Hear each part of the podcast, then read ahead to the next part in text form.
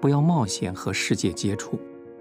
如果你还没有祷告，当你晚上跪下祷告的时候，你疲倦了，一天辛苦的工作成了你的托辞，你就缩短你的祷告，从神面前退去休息了。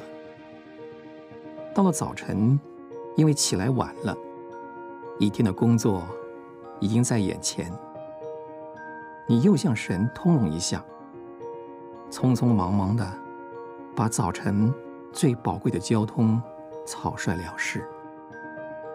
你一点都不警醒祷告，你忽略了祷告，忽略了警醒。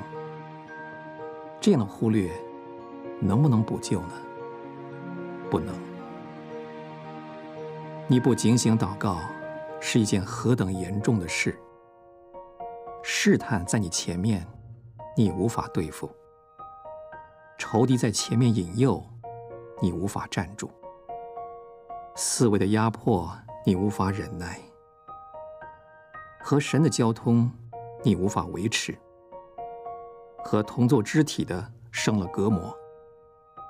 在不信的人面前失去见证，属灵的能力消失，爱主的心冷淡，做事凭自己喜好，不凭神的旨意，你会觉得你和神离得非常遥远。